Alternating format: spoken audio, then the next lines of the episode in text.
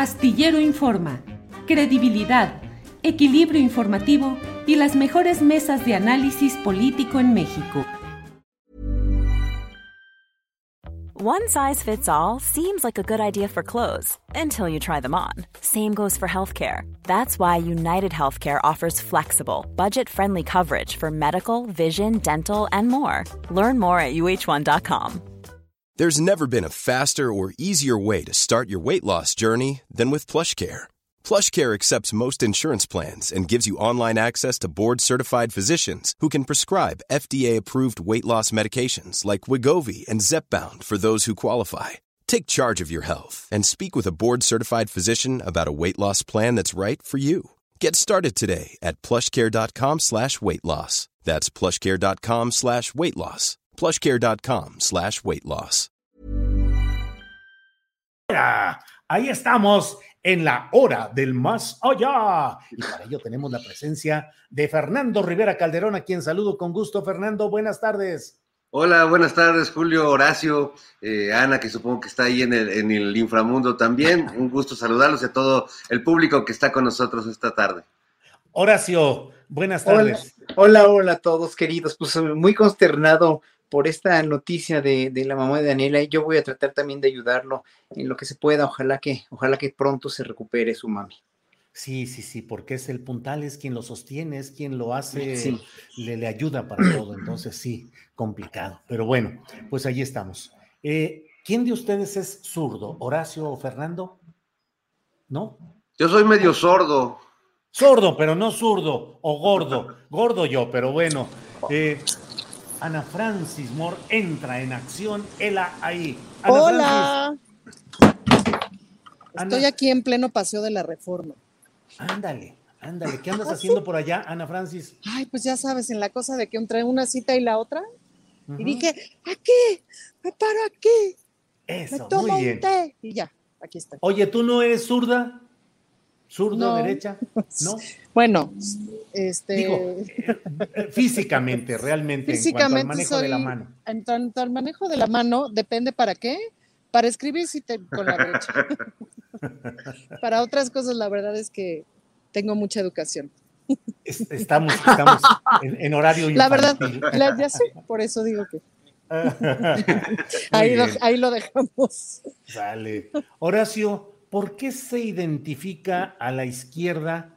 Se dice la derecha es la diestra. Mira, ya hasta se fue Horacio para no contestar. Horacio, Horacio, ¿estás ahí? Mira. Así. Horacio, Horacio. Sí, mira, le corrió. Bueno, Fernando se fue a buscar rías, al, al diccionario filosófico, a ver qué onda. Fernando, se dice que la derecha es la diestra y la izquierda es la siniestra. ¿Por qué hay una etiquetación, digamos, negativa o distinta para la izquierda que para la derecha? Fíjate que. Fíjate qué filosófico me puse, ¿eh? No, no, es muy interesante, es muy interesante la reflexión. Y además alguna vez me tocó participar en un, en un libro pues, de arte de, de Alejandro Magallanes, que justo hablaba de la izquierda y la derecha en, en todos los sentidos, ¿no? De este, y, y, es curioso cómo eh, ha llegado a la política esto que sin duda pues tiene su origen en, el, discurso religioso, en el sentido de la diestra y la siniestra. Justamente recordemos que cuando Jesús va al cielo, pues donde se coloca es a la derecha del Padre, eh, que es el lugar importante, no porque Jesús fuera de derecha, de hecho yo diría que Jesús era bastante de izquierda, a pesar de que lo sentaron a la derecha del Padre. Ya ahorita nos dirá la teóloga Ana Francis Moore qué opina al respecto, pero bueno, sí creo que tiene su origen en, en, en ese simbolismo. Eh, quizás porque la, la, normalidad o porque cierta mayoría, eh, a lo mejor también pues era diestra, ¿no? La, la gente que utiliza la mano izquierda en, en, la misma música, ¿no? Conseguir una guitarra para alguien que es zurdo, pues es muy complicado, un bajo, uh -huh. cualquier instrumento. No sé en el caso de la flauta, Horacio, si eso influya demasiado, no tanto como en una guitarra, ¿no? Eh, o, eh, pero bueno, eh, supongo que esa extrañeza que generaba el que tenía como, como extremidad dominante, la izquierda, hizo que se les satanizara un poco. Bueno, quiero, quiero pensar que un poco pudo ser el proceso en el que lo siniestro o lo que está a la izquierda se volvió como lo, lo que había que expulsar, erradicar, exorcizar. De ahí hasta nuestros tiempos modernos, donde la izquierda pues para muchos es el sinónimo de lo que viene a corromper las viejas costumbres, las tradiciones, eh, la, buena manera decente de hacer las cosas. Que como dice el presidente, yo también leí el manual de Carreño, pero pues, este, pues eso no tiene nada que ver. Muy bien, Fernando. Horacio, Horacio Franco, este mundo está hecho, tienes tu micrófono eh, desactivado. Eh, este mundo está hecho para la derecha, es decir, por ejemplo, tu instrumento, la flauta, por ejemplo, musicalmente, la vida en general, ¿está hecha para la derecha? No, los instrumentos de aliento, la primera mano que aprendes a manejar bien es la izquierda. Eh, siempre está arriba la mano izquierda y abajo la derecha. En la flauta transversa igual, y no lo voy en la trompeta.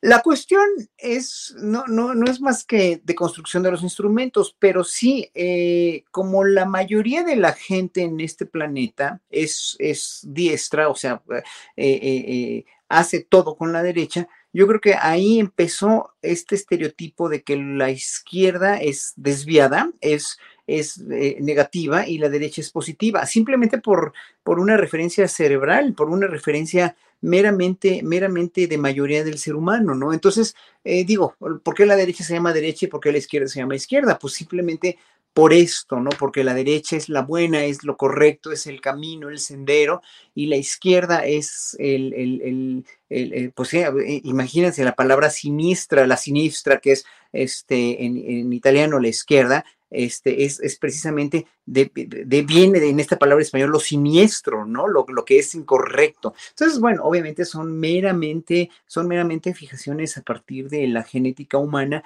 que sí, que es más, eh, más, más eh, diestra a la derecha y más siniestra a la izquierda. Entonces, bueno, eh, ahora sí que mm, no tiene nada que ver con la realidad, ¿no? Pero sí tiene que ver con nuestra misma manera de ver las cosas. Gracias, Horacio. Teóloga Ana Francis Moore, díganos por favor qué onda con la izquierda y la derecha, con eh, Jesucristo sentado a la diestra del Señor.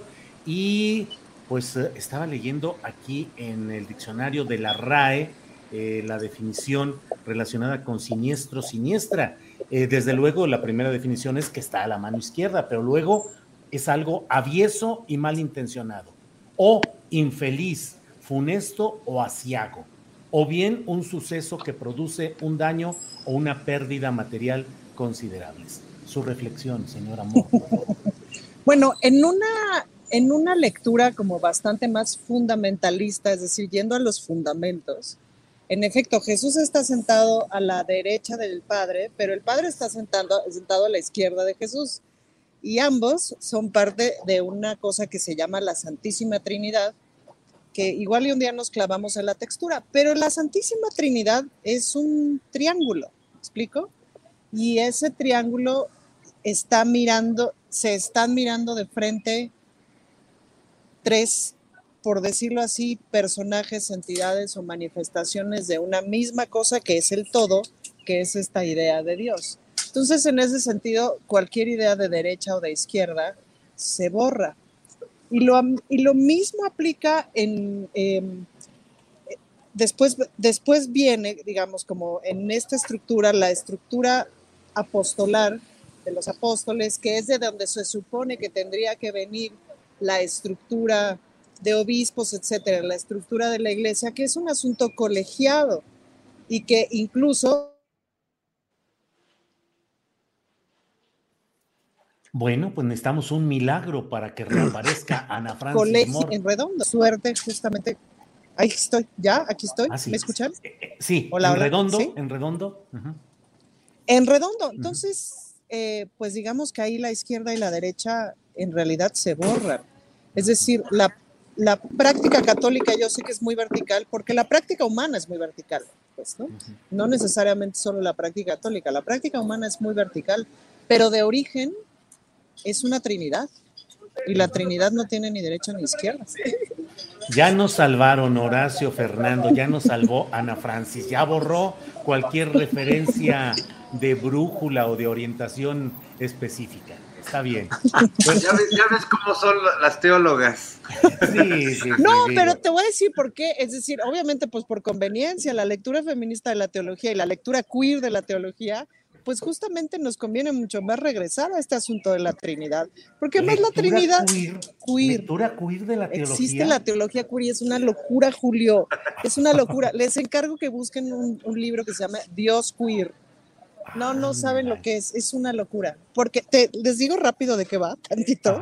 bueno, la lectura queer tiene que ver con, en, con, o sea, con encontrar a Dios, entender a Dios e interpretar a Dios desde las periferias y desde las fronteras, pues, ¿no? Así como desde la teología de la liberación se dice, hay que desplazar el concepto de pobre no solamente a los pobres materiales, sino a los excluidos, y entonces ahí entran los migrantes, ahí entran los pobres urbanos, ahí entramos evidentemente en la diversidad sexual, etcétera.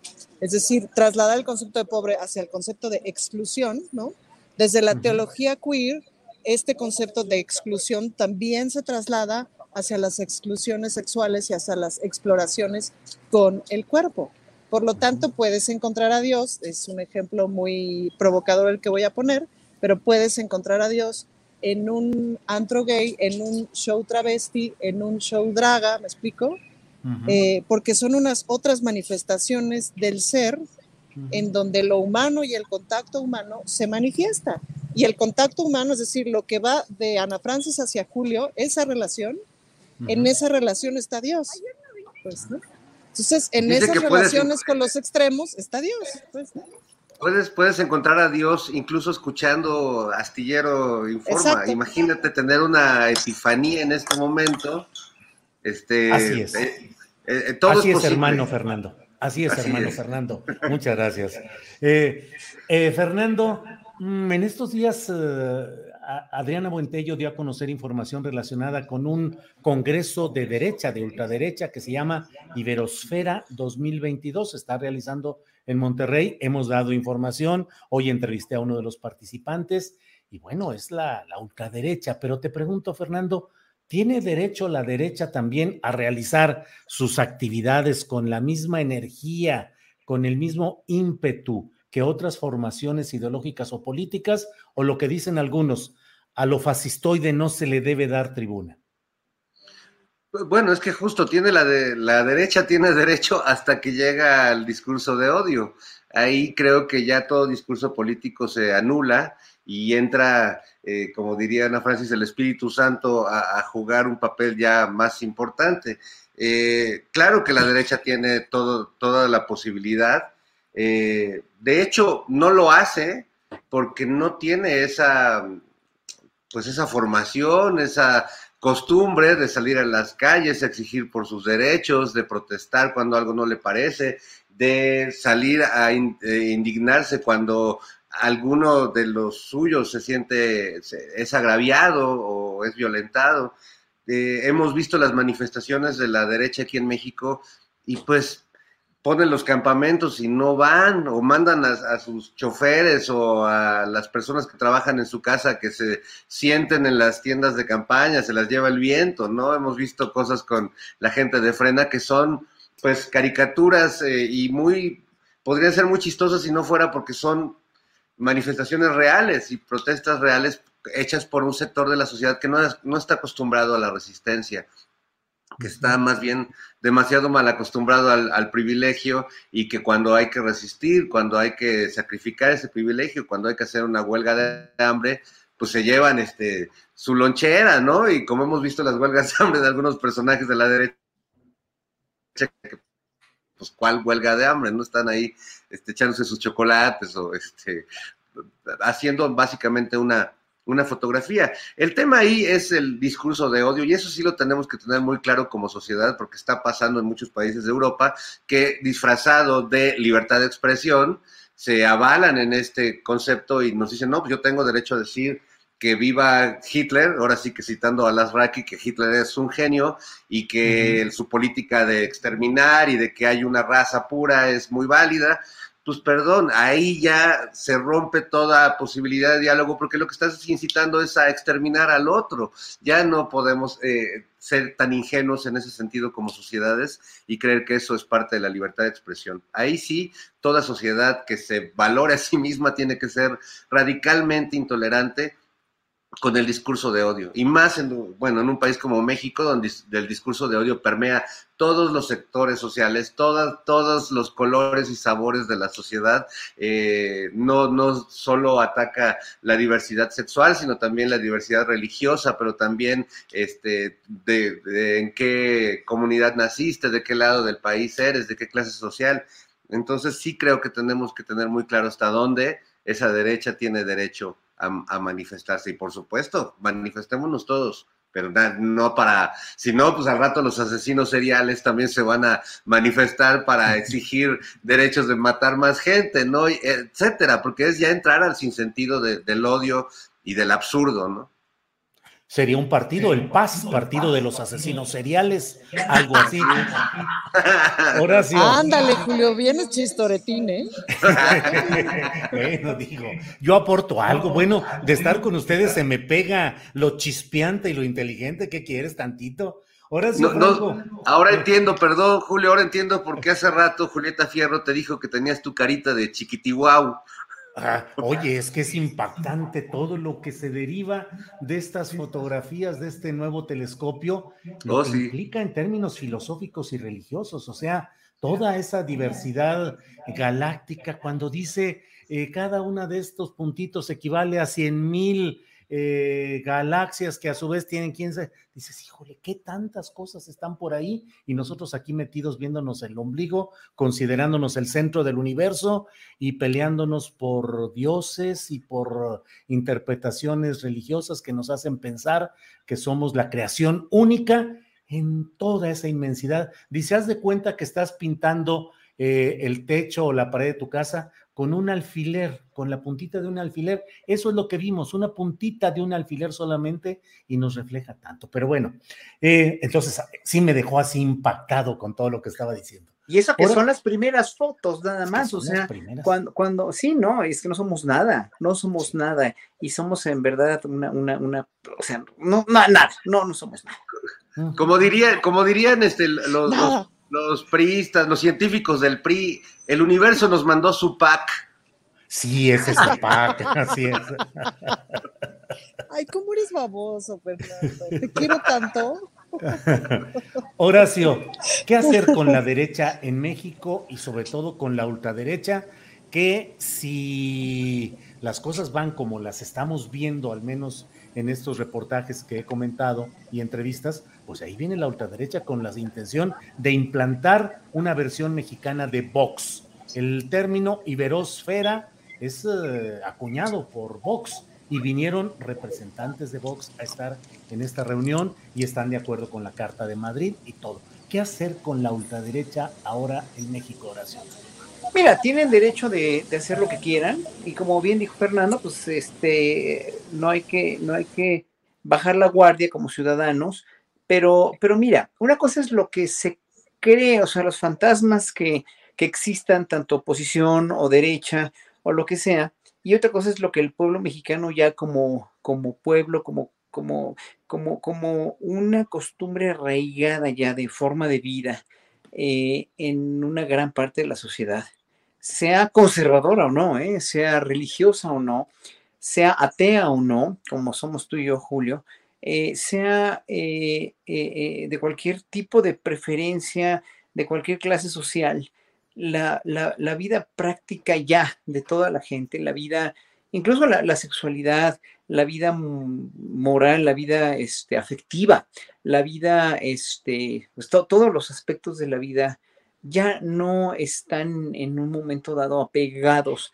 dijéramos en su mayoría, al, paradigma judeo-cristiano musulmán, por muy religiosos que puedan ser o por muy supersticiosos que puedan ser. Yo siempre he dicho que el pueblo mexicano tiene una mucha más alta dosis de superstición que de verdadero entendimiento de la religión y que en un momento dado eh, ha hecho que el pueblo mexicano finalmente se vaya siempre muy barrocamente y haciendo, haciendo zigzags a todas las cuestiones religiosas, morales, legales, etcétera, etcétera.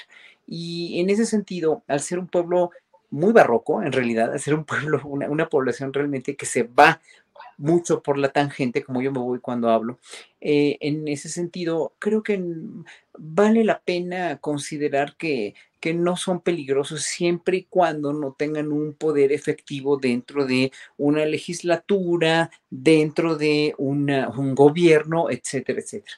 Porque hay izquierdistas también, ha habido izquierdistas muy conservadores y muy religiosos, y ha habido, este, ha habido de este, gente de la derecha muy liberales, muy liberal. O sea, eso no tiene nada que ver. Yo creo que aquí lo importante es, en primer lugar, preservar el Estado laico a como de lugar, o sea, un, Estado laico que ha sido, que ha sido este, ya querido, o sea, le han querido meter mano desde Salinas para acá, un Estado laico, una cuestión de, de, de principios alejada de una moralidad cristiana de ultraderecha, porque hay cristianismo y lo sabe, lo sabe bien todo el mundo, y bueno, Francis es un ejemplo de ello. Eh, hay una, una, parte del cristianismo que es muy liberal y muy abierto desde Marcel Lefebvre y la teoría de la liberación, la teología de la liberación, y, y de, o sea, no, no sé, eh, yo creo que son, son peligrosos siempre y cuando no se metan con nosotros, no quieran tener injerencia en la vida pública y pues que hagan lo que quieran, ¿no? Finalmente, o sea, uno como mexicano, siempre, seas religioso o no, seas ateo o no, seas lo que sea, tienes que abogar siempre, tienes que ponderar el Estado laico. Ya cuando se empiezan a meter, pues sí, ahora sí que, que hagan las cosas que quieran, es, es terrible, o sea, que Vox quiera meter aquí, sí, todo eso es terrible. Es terrible que la oposición esté cada vez más debrayando en cosas verdaderamente fantasmagóricas y ya verdaderamente terribles, como hasta de cómo se abrocha o no se abrocha el saco el presidente o lo que sea. Eso, eso no importa. O sea, lo importante es cómo va eso a afectarnos a nosotros como pueblo y cómo va a, a cambiar o no el paradigma con que teníamos como sociedad de querer ser una sociedad más de avanzada, más lo mismo pasó ayer con estos, este, estos niños que eh, se los enseñaron a empuñar las armas allá en Guanajuato, pues protestaron los padres, ¿cómo no van a protestar? O sea, ¿cómo no va a haber un escándalo sobre eso, no? Entonces el pueblo mexicano ni se chupa el dedo y tampoco está en la inconsciencia total, y menos yo creo que sobre estas cosas. Bien. Horacio, gracias Ana Francis. Eh, pues eh, la verdad es que la ultraderecha quiere gobernar, quiere meterse en el asunto público, quiere conseguir leyes, quiere derogar otras. Digo, finalmente para eso se participa en política. Eh, ¿Qué hacer con la ultraderecha en México y cómo te imaginas un gobierno de ultraderecha en México, Ana Francis? Pues que no, no me lo imagino porque no me gusta tener pesadillas, Julio. Te voy a decir que me sorprende mucho. O sea, creo que no se puede tolerar la crueldad. Eso no se puede tolerar, tolerar y ahí es donde, donde termina, digamos, como, como em, esto que decía Fernando, es decir, cuando se convierten en discursos de odio, pues ese es el límite. En realidad, en los contratos sociales ponemos límites, ¿no? O sea, los 18 años es el límite de la mayoría de edad en México, en otros países es los 21 años. Son fronteras imaginarias que vamos construyendo. Los derechos humanos son una frontera imaginaria que hemos construido como humanidad para decir, de aquí para acá ya es pasarse de verdura, de aquí para acá ya estás atentando contra los derechos humanos de las personas. Y enarbolar discursos de odio es justamente cruzar esa línea y esa línea me parece que no debe cruzarse. Ahora, por otro lado, ya en términos filosóficos, estamos terminando de atravesar una pandemia o, todavía atravesando una pandemia, es decir, nos acaba de pasar un susto enorme como humanidad. Y cada vez que hay un susto enorme o cada vez que hay un fin de siglo, cada vez que hay un, un cataclismo, una pandemia, una peste, etcétera, lo que sigue son unos buenos años, eh, por un lado, como de ir hacia el extremo de lo vital, hacia el extremo de la libertad, hacia el extremo del gozo, hacia el extremo como de la búsqueda de la felicidad y por otro lado hay esta suerte como de tentación del reseteo, ¿no? Todas estas ideas de derecha son la tentación del reseteo, es decir, esta idea de si eliminamos a esta parte de la población, vamos a crecer puros y el mundo va a funcionar mejor. Pero esta idea del reseteo, pues hemos visto que nos ha ido muy mal, como que de las últimas que tenemos así más... Eh, visibles, que no necesariamente la última, pues es la Segunda Guerra Mundial, ¿no? esta idea de todos estos seres humanos no sirven. Ahora, el neoliberalismo en la práctica tiene también esta idea del reseteo, pues, ¿no? Si eliminamos a toda esta parte de la población, si eliminamos a la parte de la población ya la más, más miserable, más pobre, la que ya no se salva ni en cinco generaciones de buena alimentación, no sé qué, no sé qué, el mundo va a ser un lugar mejor, etcétera. Todas estas ideas de derecha tienen esta fantasía del reseteo, que no solamente es brutalmente cruel, sino además es que es imposible. Nadie ha logrado resetear a una civilización por completo, eh, casi que ni Noé, ¿no? Digo, ya que nos pusimos teológicas. Eh, es imposible el reseteo, para bien o para mal, estamos las personas sobre el planeta, incluidas las de la ultraderecha. Entonces, hay un cierto grado como de tolerancia, pues, ¿no? Que pues ni modo, pero cuando se cruza la línea y se atenta contra los derechos humanos, ahí es donde hay que poner un alto y eso es muy importante. Y claro que tienen toda la intención y claro que tenemos que poner nuestras barbas a remojar. Yo estaba considerablemente tranquila hasta que pasó lo de Estados Unidos y el aborto, pues, ¿no? Y, hay un fenómeno muy particular que pasa hacia el interior de las feministas, por ejemplo, hacia el interior de la comunidad LGBTI, que gracias además a, a, unas, a unos eh, documentos de Wikileaks nos pudimos enterar que justo la ultraderecha, pues evidentemente tiene una serie de estrategias y una serie de mapas políticos hechos en donde ubican las personas con las que no se puede relacionar y ubica una suerte de un, buen número, un número importante de personas con las que sí se puede relacionar, con las que comparte ciertas enemistades. Eh, como por ejemplo ciertos grupos de mujeres, ¿no? Que, que ahora se treparon al nombre del feminismo, que ahora se treparon a la causa del feminismo. O de pronto te encuentras eh, a estas personas de la mega ultraderecha hablando de justicia social, pues, ¿no? O como que se trepan a estos temas tratando de encontrar alianzas, pues, ¿no? No te explicas de otra manera a los gays republicanos, pues, ¿no? Em, y se alían justamente a gays republicanos que son tremendamente racistas, pues, ¿no? O gays de ultraderecha que son tremendamente racistas, clasistas, etcétera, porque tienen en común la fantasía del reseteo, ya sea del reseteo por color de piel, por, por cuestión económica, por orientación sexual, etcétera, etcétera. Pero esa fantasía del reseteo es brutalmente peligrosa. Así es, Ana Francis. Eh, Fernando Rivera Calderón, suponiendo que a usted lo nombraran director del protocolo, del ceremonial en la Secretaría de Relaciones Exteriores, ¿aplicaría el manual de Carreño en las visitas del presidente de México a la Casa Blanca? ¿Qué haría? Eh, ¿Se metería usted muy modoso y le diría al presidente de México, eh, ah, por favor, siéntese adecuadamente, cierre bien, cierre las piernas, este, en ángulo recto. ¿Qué haría don Fernando Rivera Calderón en el hipotético papel de director de protocolo? No, pues eh, tendríamos que aplicar eh, cambios estructurales muy, muy fuertes, Julio, Ana, Horacio. La verdad es que yo creo que el manual de Carreño ya no funciona. Eh, y viviendo en estos tiempos donde la oposición es más como del manual de Carroña que del de Carreño, yo creo que la naturalidad de un personaje como el presidente vale mucho más que cualquier protocolo, aunque pues a, a muchos les moleste mucho. Yo, yo siento que este, eh, no, no están dándole demasiado valor a, esto que ahora ya todos son expertos en la, en la lectura de la imagen y en que si se, se, sentó de una manera y de otra, cuando el presidente nos explicó, pues lo que todos sabemos, que a veces uno se sienta de manera tal o se deja botonado el chalequito, pues para que no se le salga a uno demasiado la panza. Eh, yo creo que hoy el presidente tuvo un acto de sinceridad radical y yo creo que nadie debería esconder la panza que tiene ni sentirse avergonzado de ella o de sentarse con las piernas este, eh, chuecas o como en mi caso que desde que era pues muy chavito en la escuela me regañaban porque pues me sentaba chueco y no, no me pues no me acomodaba muy bien en las sillas que ponían en la escuela. Entonces yo, yo creo que sí hay que renovar, por no decir eh, sacar esos protocolos verdaderamente absurdos que, que funcionan para las personas que pues que tienen un pensamiento, digamos, más limitado. O sea, entiendo que a Peña Nieto el protocolo le venía de perlas. One size fits all seems like a good idea for clothes until you try them on. Same goes for healthcare. That's why United Healthcare offers flexible, budget friendly coverage for medical, vision, dental, and more. Learn more at uh1.com. Millions of people have lost weight with personalized plans from Noom, like Evan, who can't stand salads and still lost 50 pounds. Salads, generally, for most people, are the easy button, right? For me, that wasn't an option.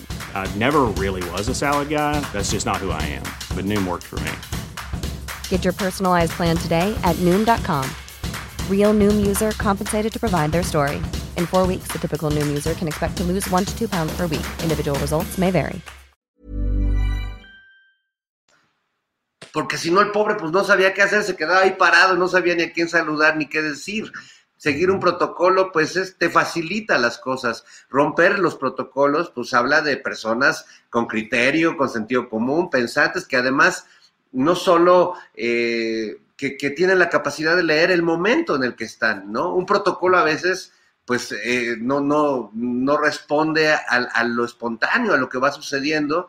Y bueno, si algo me quedó claro de, las fotografías que vimos, de las imágenes de la reunión entre Biden y López Obrador, pues es que se ve que se llevan de una manera en la que se puede romper el protocolo sin ningún problema y, nadie dice nada, y más con un personaje como López Obrador que me parece que les genera pues una, una curiosidad como personaje, una cierta eh, pues empatía, ¿no? Es, vaya, que es un personaje curioso para los mexicanos y para los extranjeros y, y les llama la atención que es un hombre dicharachero, culto, que no tiene pues ninguna vergüenza de hablar con la cara en alto ante cualquier líder mundial, cosa que pues no hemos visto siempre con otros presidentes. En fin, eso es lo que haría eh, Julio, independientemente de que me confirmen mi nombramiento esta tarde. Y el sueldo, y el sueldo, el sueldo. Y el sueldo. Oye, pero como director de protocolo no podrías meter que cada que entre el presidente a una reunión internacional suene un mariachi. Por ejemplo, o una cumbia, en fin. Música indígena. Música indígena, ¿por qué no? Claro. Eh, pues dependiendo de donde vaya, ¿no? Sí. Claro, dependiendo. La semana pasada apenas nos dieron nuestro certificado, nuestro eh, resultado ya negativo del virus a Ángeles y a mí. Fuimos a platicar con unos amigos a una cafetería y entre otros temas salió eh, Horacio Franco y su vestimenta siempre tan especial en todos sus conciertos. ¿Cómo te preparas? ¿Cómo te presentas? ¿Cómo cuidas tu, tu vestimenta, tu calzado, en fin, toda tu presentación? Te pregunto en relación con toda esta discusión eh, respecto al presidente de México en la Casa Blanca, ¿qué tanto un personaje público en una actividad pública tiene que cuidar al detalle su vestimenta y su manejo corporal? Mira, yo, yo eh, con la vestimenta que llevo en los conciertos desde hace más de 40 años, o desde, desde que me recibí en Holanda, de hace, hace 37 años, eh, que ya decidí verme como yo quiero verme, no como el mundo de la música clásica tan racista, tan clasista, tan, tan elitista, quiere vernos a los artistas. La música clásica tiene eh, una, un, este, una práctica, un paradigma muy, pero muy, este, muy eh, conservador. ¿Por qué? Porque viene de las élites conservadoras de Europa desde el siglo XIX y porque finalmente son, eh, fue, dirigida, o en primer lugar fue hecha para la alta, el, alto clero, los príncipes y los reyes para su entretenimiento y para la iglesia. Después de esto, cuando viene la Revolución Francesa y se emancipa el pueblo como pueblo tal, los músicos clásicos se quedaron sin iglesias y sin reyes y sin príncipes que los mantuvieran y que los tuvieran como, como payasos de circo en sus cortes, ¿no? O como músicos de, de ceremonias religiosas. Entonces tuvieron que fundar los teatros y tuvieron que fundar ya el concierto público como tal. Pero esos conciertos públicos no eran para nada dedicados a la, a la población este, de clase trabajadora, sino era para la misma élite que los habían mantenido y que los habían este, consentido durante siglos enteros. Esa misma élite, por, eso está, eh, por eso es tan importante conocer el contexto. Ese mismo, ese mismo público de clase alta europea que tenía una manera de comportarse, de vestirse y de etiquetarse, dijéramos, de vestir de etiqueta, también exigió a sus criados de lujo, que éramos los músicos, ¿no? vestirse de esa manera en un concierto porque era un evento muy formal con la vestimenta del siglo XIX de clase alta, pues, y se quedó hasta el siglo XXI. Entonces, el frac, por ejemplo, que es tan incómodo, tan incómodo, y el vestido largo eh, eh, eh, en, una, en una región tropical, por ejemplo, un vestido largo y un frac, aunque estén con aire acondicionado, pues es muy cómodo y ya no les gustan los músicos. Entonces, yo escogí para mí mismo como solista, porque yo no soy parte de ninguna orquesta y si fuera parte de una orquesta, pues ahora sí que me tendría que atener a eso, ¿no? Pero, por ejemplo, hay orquestas ya muy progresistas donde, por ejemplo, la fagotista una violinista sale con los pelos de colores o sale de minifalda e incluso a mí me han, este, me han dicho músicos de orquesta que cuando en, en partes muy conservadoras como Estados Unidos, que es muy conservador todavía, les han dicho que no se pongan minifalda porque si no les van a cortar el subsidio, pues, ¿no? Entonces, bueno, finalmente yo como solista que soy, pues decidí vestirme un poco más progresista, un poco más como yo era. Y a partir de ahí, a partir de esa praxis que tuve desde hace más de 30 años, pues obviamente lo he hecho como se me ha pegado la gana y rompí, dijéramos, el protocolo. Curiosamente, muchos años después, hay, violinistas como Nigel Kennedy o muchos pianistas chinos, pianistas y pianistas, eh, hombres y mujeres chinas y chinos, que ya se visten también de una manera como yo empecé a vestirme en los años 80 y que han roto ese paradigma y han roto esa, ese tabú de que te tienes que vestir de frac y de largo y tienes que parecer eh, muy acartonado. Entonces, a partir de eso, eh, pues sí, eh, obviamente yo siempre lo he dicho, porque ah, gente me ha reclamado o me ha dicho, bueno, ¿por qué te vistes tú así de esa manera si la música clásica lleva frag, no? Ah, entonces, cuando, cuando me dicen eso, a ver, tú escucha lo que yo te voy a tocar. Si me vas a ver, pues no me vayas a ver, venme a escuchar y lo importante es el mensaje que yo estoy transmitiendo a partir de la música. Y lo mismo digo con el presidente López Obrador. El presidente López Obrador fue ahí, escuchen su mensaje. De todo se ha hablado, o sea, la oposición tan virulenta y tan verdaderamente tan desquiciante y desquiciada y tan destruida ya que no tiene argumentos, lo único que ha hecho es exponer nada más que cómo se sentó, que cómo se abrió las piernas, que cómo... Y dices, bueno, es que lo importante es todo lo que se fue a tratar ahí, que no es importante eso, que no. Y luego lo ponen así chiquito en un meme con, junto con Biden, que está eh, grande y, fuerte. Pues la verdad, no, porque la verdad, que, que este, qué maravilla que les haya dicho, que le haya dicho este, este, el presidente López Obrador a este Biden, que le haya dicho, pues, lo de China, por ejemplo, ¿no? O sea, que de veras que Tom están bien puestos de haberle dicho todo eso y de haberle, de haberle, de, haberle eh, en, en, una u otra manera exigido sobre los migrantes que ya se está haciendo realidad, que esperamos que Marcelo Ebrard nos lo explique la semana que entra, el martes que entra, que dijo el presidente, o todo lo que le dijo, o sea, eh, realmente, eh, y, lo de la hegemonía, a ver, ¿qué presidente en el mundo ha tenido el valor de irle a decir en su cara y en el, ante el público a un presidente de los Estados Unidos, el hombre más poderoso del mundo, que ya basta de hegemonías, que ya se acabaron las hegemonías. Pues nadie, obviamente, pero eso sí no lo dicen. ¿Por qué? Porque no tienen tampoco, o sea, no, o sea como no tienen el, eh, ya, ya la manera, el know-how de decir, ya, este, de discutir algo, de contradecir eso, pues le salen con esas estupideces de cómo se sentó o de que, de cómo, si se abrochó o no el botón, o si se veía chiquito o no digo, eso es lo que menos importa, ¿no? Lo que más importa fue lo que fue a tratar y cuáles van a ser los resultados de esta reunión o de esta cumbre o como le quieran llamar también. ¿Qué importa si es cumbre o reunión o lo que sea? Es una cuestión de un diálogo muy, muy verdaderamente muy bien pronunciado por López Obrador y medianamente contestado, así como, bueno, pues sí, obviamente no, Biden es un presidente muy debilitado también y ya está mucho más grande, pero obviamente López Obrador sacó totalmente la testosterona, sacó totalmente la inteligencia y sacó primeramente lo gran estadista que es. Gracias, Horacio.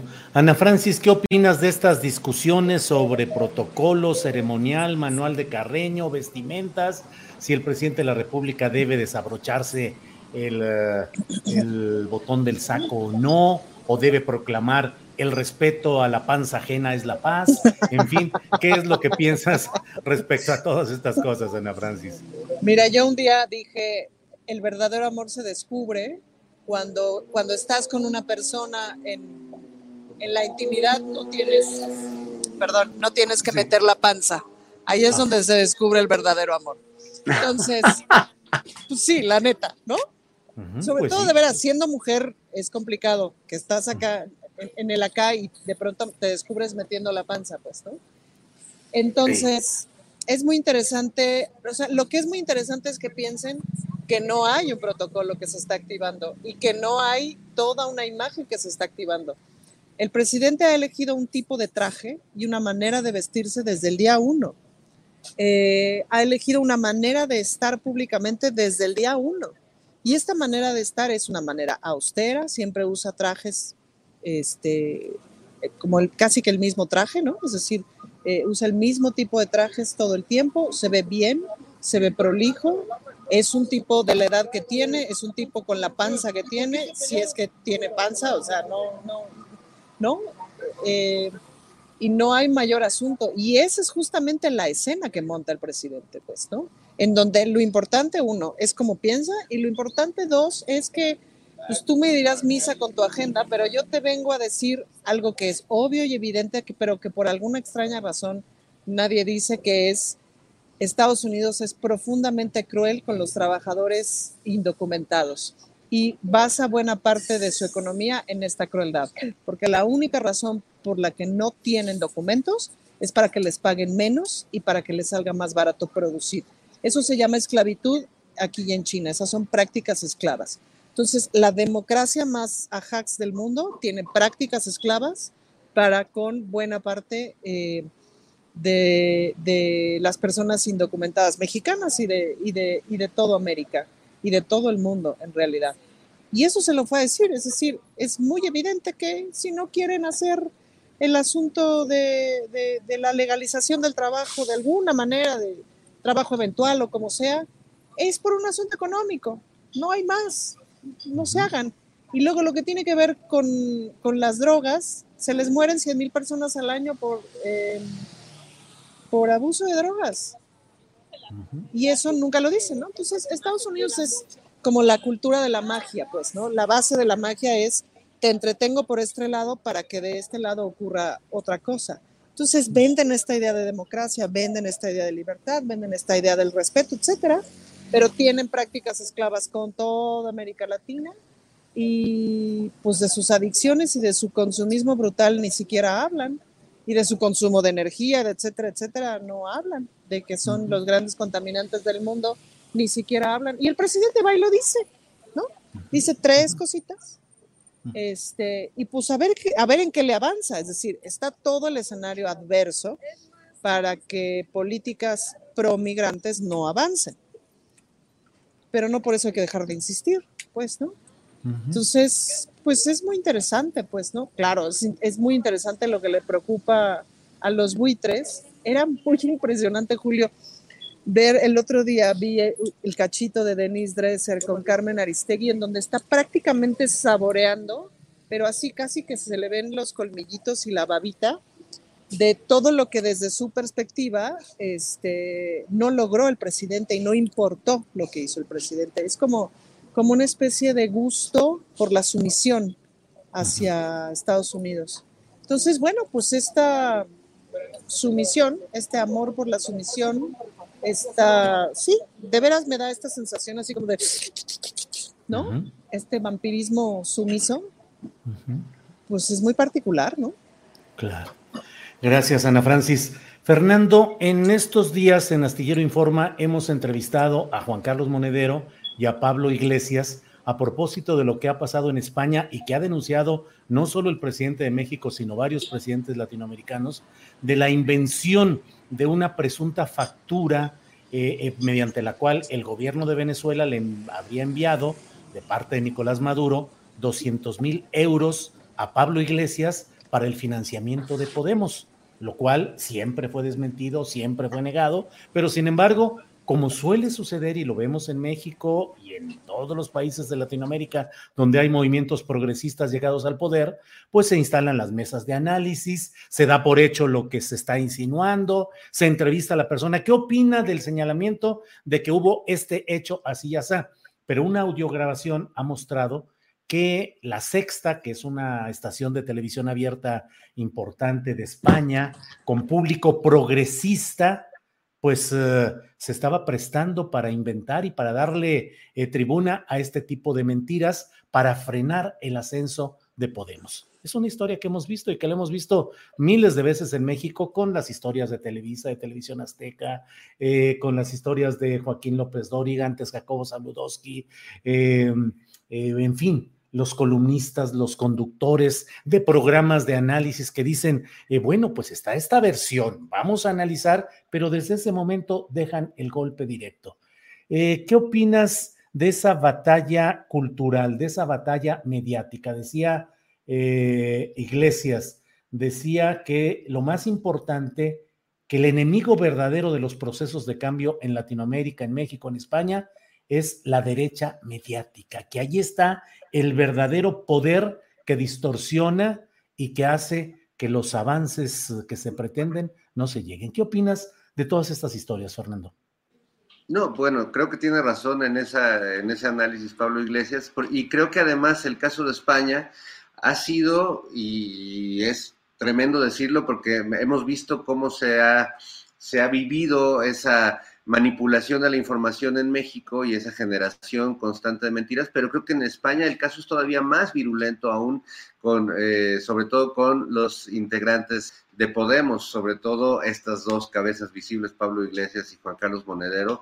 Creo que eh, esta virulencia de los ataques que finalmente a Pablo lo, ha sacado de, la jugada de cierta forma y los ha los ha mandado a otra, a otra zona del juego, pues habla también de, lo poderoso que sigue siendo el franquismo en, España o estas fuerzas de, conservadoras de la derecha radical, ¿no? Que, que, se valen de todo porque carecen absolutamente de principios eh, y pues se valen de cualquier elemento que tengan para eh, para denostar. Bueno, tenemos el caso de Brasil también. Hay, un documental interesantísimo por ahí en, Netflix de cómo entre los empresarios y los medios se confabuló eh, un, montaje que, derivó tanto en la cárcel para Lula como en eh, sacar de la jugada y de la presidencia a Dilma Rousseff. Entonces,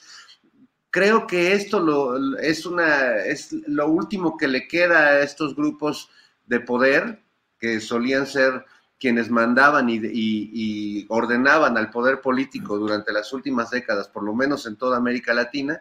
Y bueno, pues les han quedado los medios como su último bastión y el más peligroso sin duda, porque juegan con la confianza de la gente que tiene a la hora de prender la televisión y ver al, al conductor que le ha dado las noticias por 20 o 30 años, o a la persona en la que confía y que le repiten como está como sucede en México. Digo, quizás no con la misma virulencia que en España o a lo mejor me estoy quedando corto porque también aquí pues hemos visto una propagación eh, incesante de mentiras, además reconocidas por los mismos propagadores de, de las mentiras. Y en el caso, por ejemplo, de lo que sucedió eh, durante la pandemia con los comunicados de la Secretaría de Salud, con las conferencias de López Gatel, bueno, pues ahí llegó a ser una manipulación criminal, porque finalmente afectó la vida y la salud de las personas con comunicadores que hasta la fecha siguen diciendo en la tele con toda impunidad, no le hagan caso a Gatel, no le hagan caso a las autoridades, ustedes háganos caso a nosotros, que no tenemos idea de lo que estamos hablando, pero usted nos tiene confianza, ¿no? Entonces, creo que es peligrosísimo y lo que me da gusto es que a pesar de todos estos golpes y de todos estos ataques, tanto Pablo Iglesias como Juan Carlos Monedero, pues no ha habido manera de callarlos, no me parece que haya manera de callarlos, me parecen dos personajes muy lúcidos y, me encanta que eh, ese bloqueo político que les han hecho en, su país ha servido para que eh, el pensamiento de ellos dos salga. Eh, Juan, Carlos Monedero pues lleva un rato dando vueltas por el mundo y hablando con, diversos grupos y compartiendo su pensamiento y eso me parece eh, muy importante en estos tiempos en los que la derecha también está afianzándose y está adquiriendo más poder del que de por sí siempre ha tenido.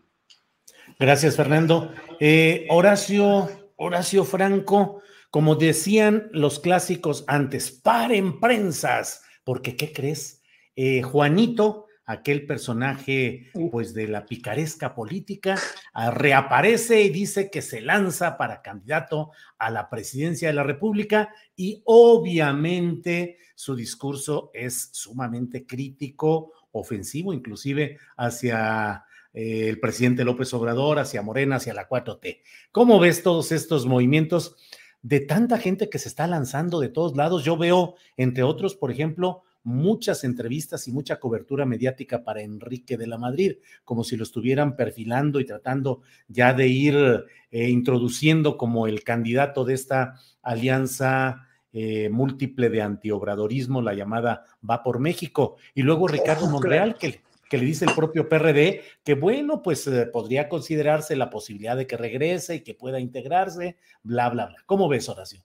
O el joven Colosio también, con tanta experiencia política que tiene, digo yo, yo no tengo nada en contra de nadie que se quiera lanzar con, con la presidencia, pero mira, aquí hay un, un, este, no sé si sea voto o lo que sea, pero cuando dice, me, dicen aquí en el, en el chat, estadista, jajajajaja, ja, ja, ja, bueno, pues López Obrador sí es un estadista, aunque les duela, porque López Obrador se ha, se ha forjado una carrera política, eso, o sea, si hay un político hábil, reconocido por todos los buenos políticos honestos como un político verdaderamente hábil y como un estadista que conoce muy bien este país de pe a pa y de, de, arriba para abajo y de derecha a izquierda, y que aparte tiene una experiencia de gobernar y aparte tiene un, un procedimiento eh, eh, verdaderamente fuera de lo, de lo, este, de lo de lo normal, fuera de lo común para cualquier presidente, comparado con cualquier presidente. Ayer te lo dijo este, este hombre, Pablo, ¿no? Te lo dijo. El, la mañanera es un fenómeno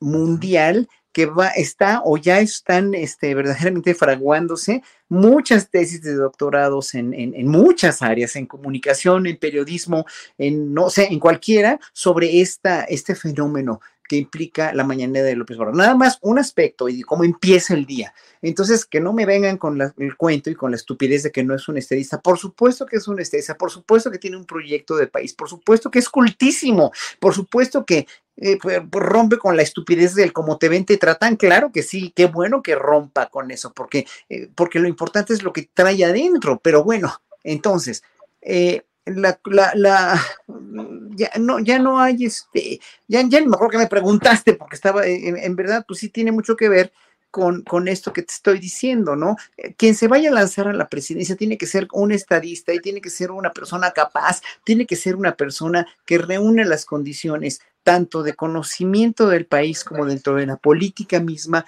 no puede ser un improvisado. Y, bueno, ahora sí que si Ricardo Monreal quiere irse con el PRD, que son ya nada más, eh, es un cadáver de un partido que existió y que fue muy fructífero y quiere, quiere arriesgar su, su capital político, el poco o mucho que tenga, que para mí ya lo ha quemado en muchos sentidos, desgraciadamente, ¿no? Y no nada más por el rap, sino por, por cómo ha reaccionado y cómo se ve que su ego es más grande que su... Que su, este, por desgracia, porque yo como político sí lo admiraba mucho, lo sigo, lo sigo admirando, no es un político realmente muy, muy capaz, pero obviamente pues no tiene eso. Y, y mira, y ves, por ejemplo, como en un momento dado en su rap saca que, que, está con López Obrador, si se va con Morena, va a quemar todos, digo con Morena, si se va con el PRD, perdón, si se va a Monreal con el PRD, va a quemar todo el capital político que le queda y pues simplemente pues el PRD ya es un cadáver.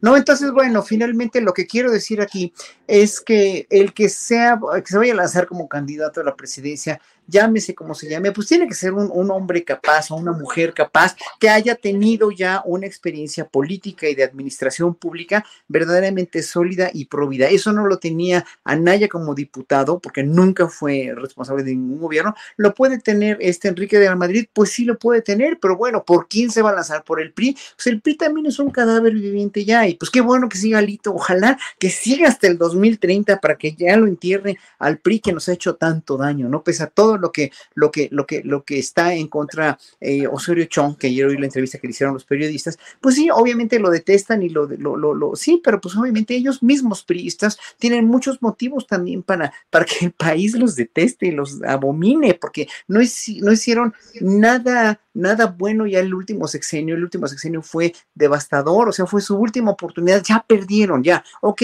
que no, que, que, que tengan Enrique de la Madrid o cualquier cualquier otro candidato, pues obviamente Morena ahorita viene muy fuerte porque está, es el partido que tiene más adeptos, que tiene más credibilidad, que tiene 21 gobernadores en este país, pero que obviamente siempre está en peligro de caer en una hegemonía política como cayó el PRI. Por eso tienen que tener mucho cuidado y crucial fue o siempre ha sido la, cuestión de los congresos y de la cuestión que ayer este, entrevistaste a, a Ackerman también, para que, en el, para que en Morena haya verdaderamente una, de veras una corrección de todos los vicios que se pueden llegar a tener y que pelen más, que pelen mucho más a toda esta maravilla de gente que tienen ahí como el Fisgón, ¿no? Como el, el señor, el costarricense, que es una maravilla, este Drus, Enrique, Enrique Dulce, ¿no?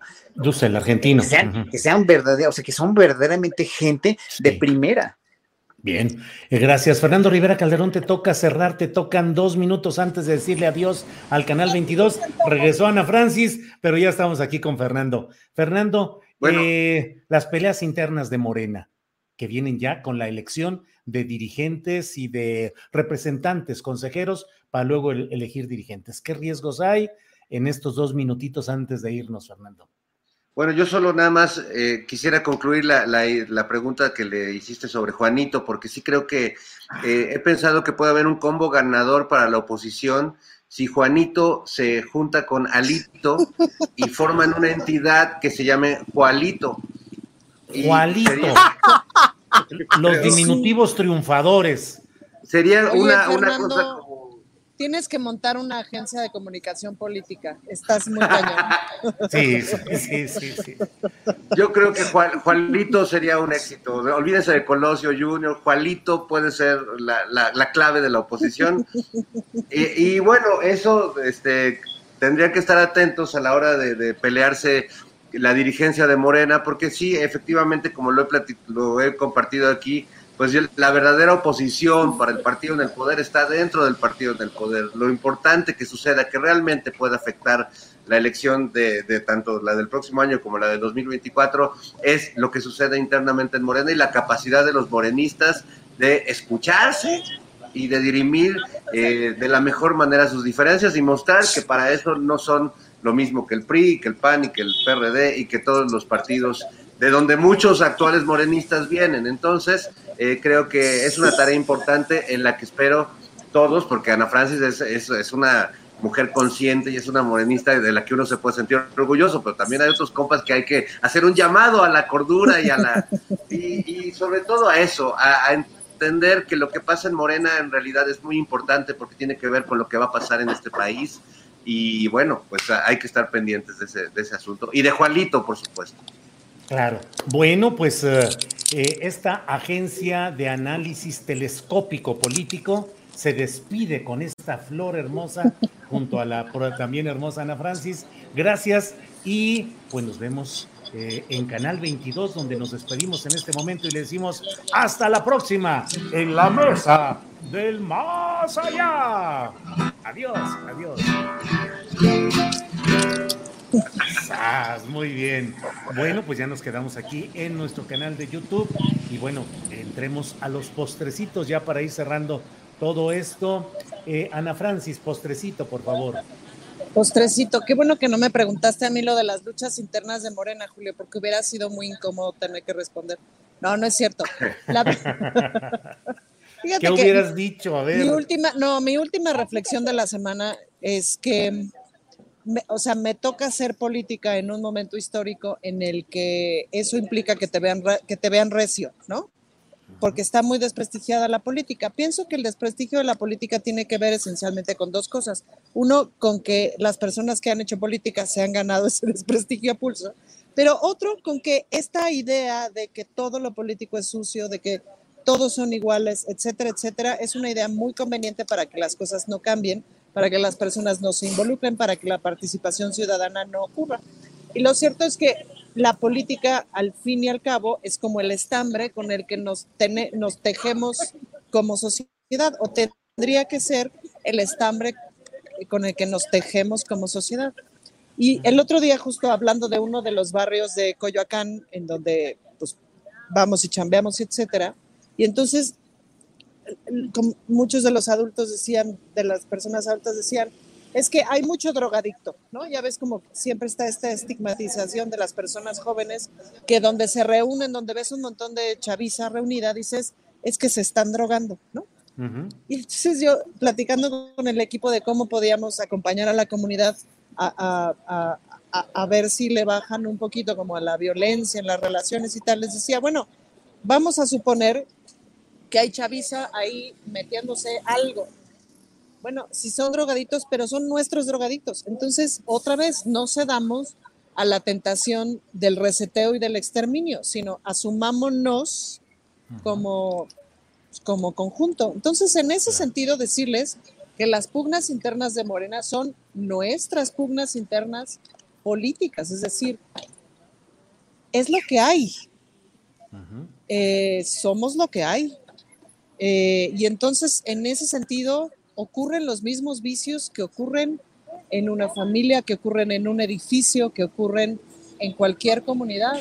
Creo que el gran cambio que está habiendo en México, y mucho tiene que ver, por supuesto, con la personalidad del presidente y con este empeño mañanero de educar todos los días, y como lo ha repetido muchas veces, estamos ante un cambio cultural importante en donde estamos revalorando la honestidad, en donde estamos revalorando la honestidad para relacionarnos entre nosotros.